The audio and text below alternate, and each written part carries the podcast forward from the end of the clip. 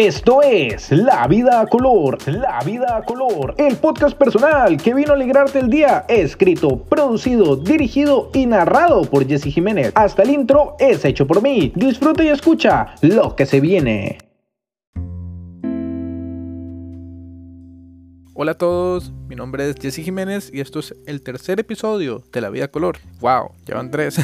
Antes de todo, quiero agradecer a todas las personas que se tomaron el tiempo de escribir por Instagram, ya fuera en forma de apoyo, en forma de comentarios, en forma de que esperan nuevos episodios. Van a venir más, no se los pierdan. Quiero agradecer a todas esas personas porque, verdad, sus comentarios me hacen sentir súper bien, me hacen sentir súper motivado y, sobre todo, como lo dije en el primer episodio, hay que seguir los sueños y seguirlos y seguirlos. No importa que nos apoye una sola persona, que seamos nuestro único fan nuestros sueños o que haya miles de personas. Lo importante es hacerlo porque nos sentimos felices. Y yo me siento feliz por lo que estoy haciendo y sobre todo me siento más feliz aún cuando veo que hay personas que de verdad les gusta. Gracias. Esas personas me comentaron que este audio que está sonando ahorita les pareció mejor que el del primer episodio. Así que voy a mantenerlo de momento hasta que tenga el presupuesto para comprar un micrófono. Y con eso también quiero hablar de otra cosa que me comentaron. Hay personas que me dijeron que les gustaría que fuera más animado, más explosivo, más boom, boom, boom. Pero siento también que la tranquilidad está bien, porque al, fin y al cabo este podcast fue diseñado, o al menos yo lo quise diseñar, para que fuera una charla de tu oyente a mis ideas, mis pensamientos. Y sí es cierto, a veces me emociono y hablo boom, boom, boom, boom, pero a veces hay que hablar más tranquilo, más calmado, más sereno, así que los leo. Escríbeme por favor por Instagram y me dicen qué les parece. ¿Quieren una super explosividad o quieren tranquilidad? ¿O qué les parece una mezcla de los dos? Podría mezclar los dos para que en los momentos más serios se mantenga sereno y en otros momentos, boom, boom, boom. Pero bueno, basta de efectos especiales y sonidos y entremos al tema de la semana, el cual, como lo pueden leer, es la felicidad en medio de la tormenta. ¡Wow! Estaba inspirado el día que hago eso. Casi siempre decido el título del podcast y después decido lo que voy a hablar de dentro de él. Así es más fácil para mí trabajar directo con el título. Así que vamos a hablar primero que todo, yo creo que la tormenta más grande que estamos experimentando ahorita mismo y es la pandemia. Y para hablar de la pandemia no les voy a hablar aquí de, uy, el COVID, uy, cuántos muertos hay, uy, que las restricciones, economía. No, no, no. Les voy a hablar de mi afectación personal porque siento que al fin y al cabo y afuera hay miles de historias que probablemente sean peor que la mía, estoy seguro pero al fin y al cabo la mía es una historia y agradezco a quienes decidan escucharla. Y por eso quiero hablar acerca de mi afectación personal, porque para hablar de muertos, enfermos, hospitales, están las noticias. Esto no es un noticiero, esto es un muchacho, un mae, llámeme como quieran, hablándoles acerca de sus cosas. Y quiero hablar acerca de la afectación personal que he sufrido. Sobre todo quiero referirme a que no me siento conforme con mi imagen física y estoy seguro que muchas de las personas que ya me están escuchando tampoco se sienten 100% conformes con su imagen física y no deberían hacer eso. Hay personas que sí efectivamente quieren bajar de peso, quieren mejorar ciertas cosas de su aspecto por estética de ellos, por cuestiones de ellos, pero hay otros que lo quieren hacer por las personas que los juzgan afuera y para mí eso ya ahí está mal. Entiendo si alguien quiere ser querido, entiendo si alguien quiere verse bien ante la sociedad, pero no es lo correcto.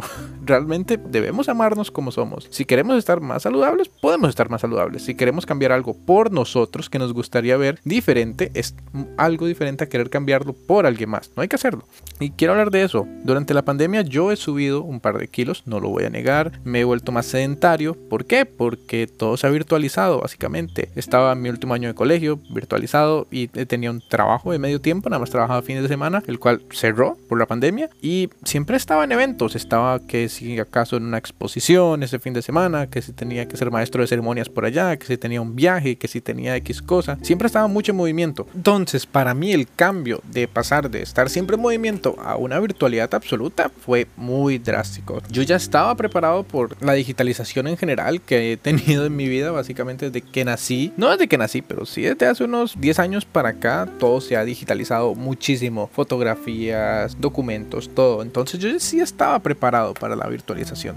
Entonces no me daba miedo eso, me dio miedo cuando perdí eventos que estaba muy emocionado por hacer. Muchísimos proyectos que tenía cayeron y cayeron bien feo. Así que puedo decir que la afectación personal como tal ha sido grande, no solo a nivel físico, psicológico, sino también económico, pero como lo dije, no voy a tocar todos esos temas porque esto no es un noticiero al fin y al cabo. Entonces quiero dejar eso, que realmente esa fue como mi afectación personal durante la pandemia. No, yo sé que esto no se compara a gente que se quedó sin casa, que no tiene dónde alquilar. No quiero hacer una comparación, quiero aclarar aclarar que estoy hablando de mi experiencia personal en la pandemia y no estoy hablando de las experiencias de muchas personas, porque sé que fijo puede haber alguien que me escriba, hey, pero hay casos mil veces peor. Sí, obvio que los hay, pero yo no estoy hablando de ese caso, estoy hablando del mío personal. El que quiera escucharlo bien, pero si quieres escuchar un caso de esos que son todavía peor, no estoy hablando de eso aquí, lo siento. Puedes encontrarlo en otro lugar. Pero bueno, quiero hablar de la virtualización un poco y es no tener miedo a exponerse durante la virtualización porque hay muchísimos eventos, cursos, etcétera. Ahorita yo estoy en la universidad virtual y puedo decir a ciencia cierta que de todas las personas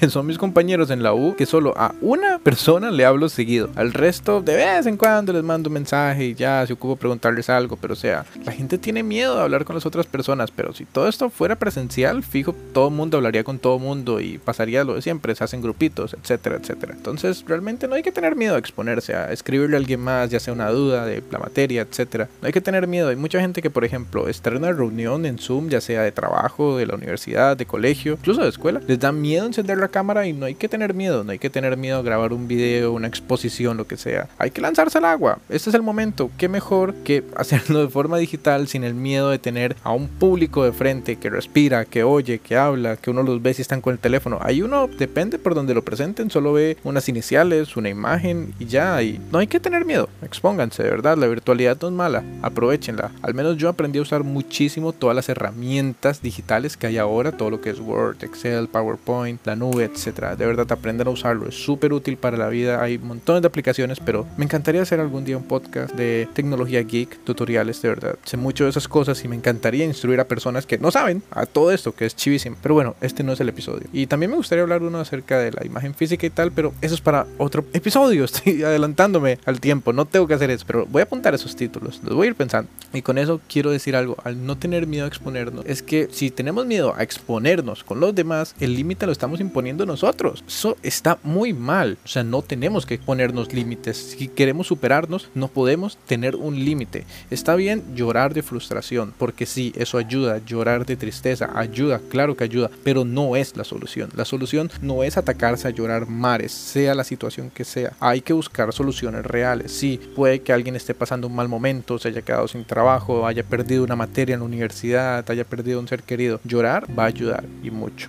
Pero no es la solución correcta. Hay personas que la pérdida de un familiar incluso los lleva a tener que ir a un psicólogo porque la salud mental es muy importante y más en una época de aislamiento social total. Entonces es algo muy importante, ¿verdad? No tengan miedo de ir a un psicólogo si tienen las posibilidades. Hablar de esas cosas. Yo nunca he ido a un psicólogo, pero sí he hablado con personas que han ido y sé de ciencia cierta que les ha ido muy bien a la gran mayoría y que se han ayudado mucho en su salud mental. Se ven muy sanos, de verdad. No tengan miedo a intentarlo. Entonces, al final es eso. No tengan miedo a exponerse, no se impongan límites, de verdad. Una vez una persona me dijo eso, llorar sí ayuda un montón, pero nunca va a ser la solución. Y siempre hay que buscar algo nuevo, no porque las cosas no nos salgan de la manera en que buscamos, hay que quedarnos estancados en eso, que tengo que entregar, yo que sé, un proyecto y no me está saliendo hacer X cosa, pues busco una manera nueva de hacerlo, pero no me siento a llorar, me deprimo y ya. Sí, llorar de la frustración me ayuda un par de minutos, ya, y enojarme y alejarme me va a ayudar, por supuesto, pero no es la solución, no estoy solucionando mi problema, hay que buscar algo nuevo. Así que nunca hay que tener miedo a lo nuevo, a lo desconocido. Que si toda la vida hemos usado Word, no hay que tener miedo a pasar a Google Docs. Si toda la vida hemos hecho reuniones virtuales por Teams, no hay que tener miedo a hacerlas por Zoom. Así que no tengan miedo, la pandemia me enseñó que hay mucha gente capaz allá afuera de hacer cosas increíbles que ni ellos se imaginaban. De verdad, vi una cantidad increíble de emprendimientos ya fuera de ropa, de comida, de accesorios, de todo. De verdad, usted en ese momento se mete en Instagram y estoy seguro que tiene 10 tiendas fijo de emprendimientos que usted sigue que no superan los 500 seguidores y son tiendas que están hechas con mucho amor, con mucho cariño y no tienen precios exagerados para nada. Y son productos de calidad, así que no tengan miedo a intentar de nuevo. La pandemia me enseñó eso. Quiero decir, este podcast nació gracias a que después de que pasara un poco la pandemia me dije, ¿por qué no lo estoy haciendo? ¿Por qué no lo estoy intentando? Si mañana me muero, nunca habré experimentado lo que es hablar como yo quiero, expresar mis ideas. Si mañana muero, sé que aquí queda un recuerdo de lo que yo pienso, de lo que siento, de lo que viví, de lo que soñé algún día. Así que estoy feliz porque realmente, aunque nadie me recuerde el día de mañana, sé que en algún servidor de algún lugar del mundo habrá quedado mi voz. Y si tú, persona que me estás escuchando en este momento, disfrutaste de todo esto que estoy diciendo, sé que voy a quedar por ahí en algún rinconcito de tu memoria, porque la memoria es así de curiosa. Podría hablar otro día también de los efectos de la memoria y el cerebro y tal. Otro episodio para podcast, vamos apuntando. Entonces, al final es eso, salir del área de confort. Hay que ayudarse a avanzar uno mismo. Uno no puede esperar que las personas lo hagan todo por uno. Uno no puede esperar que simplemente rezarle a Dios nos ayude. A veces hay que ayudarte un poco y tenemos que salir de nuestra zona de confort, intentar cosas nuevas. Así que al final es eso. Vean las cosas positivas. Sí, está bien frustrarse, que tal vez en el trabajo haya un compañero que lo pasa criticando mucho a uno o que siempre le termina echando la culpa a uno por lo que hizo el otro, ok, hay maneras de solucionarlo, no simplemente me frustro, me enojo y odio a esa persona, no, hay opciones, hablar con esa persona, hablar con el jefe, llevar la situación más arriba hasta donde se pueda, no importan las instancias que haya que llevarlo, pero buscar algo nuevo, no tenemos que estar en lugares que nos hacen infelices, no necesariamente porque tengamos un sueño y toda nuestra familia nos dice que está mal, es que está mal, no necesariamente, puede que tu sueño esté bien, simplemente que no tengas a las personas correctas apoyándote. Recuerda eso, al fin y al cabo, tú debes ser tu mayor fan en todos tus proyectos. Si tú crees verdaderamente en ellos, inténtalo, no tengas miedo a hacerlo, aunque no cuentes con el apoyo, no cuentes con los recursos, busca la manera de hacerlo. Si tienes que hacer algo completamente diferente a lo que querías hacer inicialmente, pero al hacer eso te va a llevar a poder cumplir tu sueño, hazlo, hazlo y sin miedo.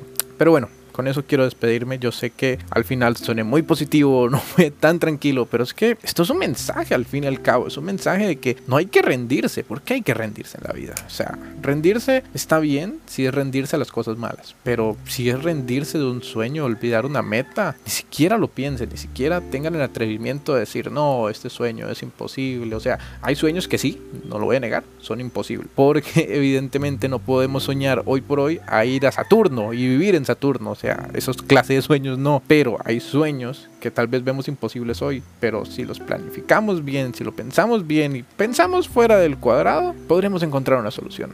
Así que ese es mi mensaje para hoy. Gracias a todos y como bien lo saben, mi nombre es Jesse Jiménez y esto fue La vida a color.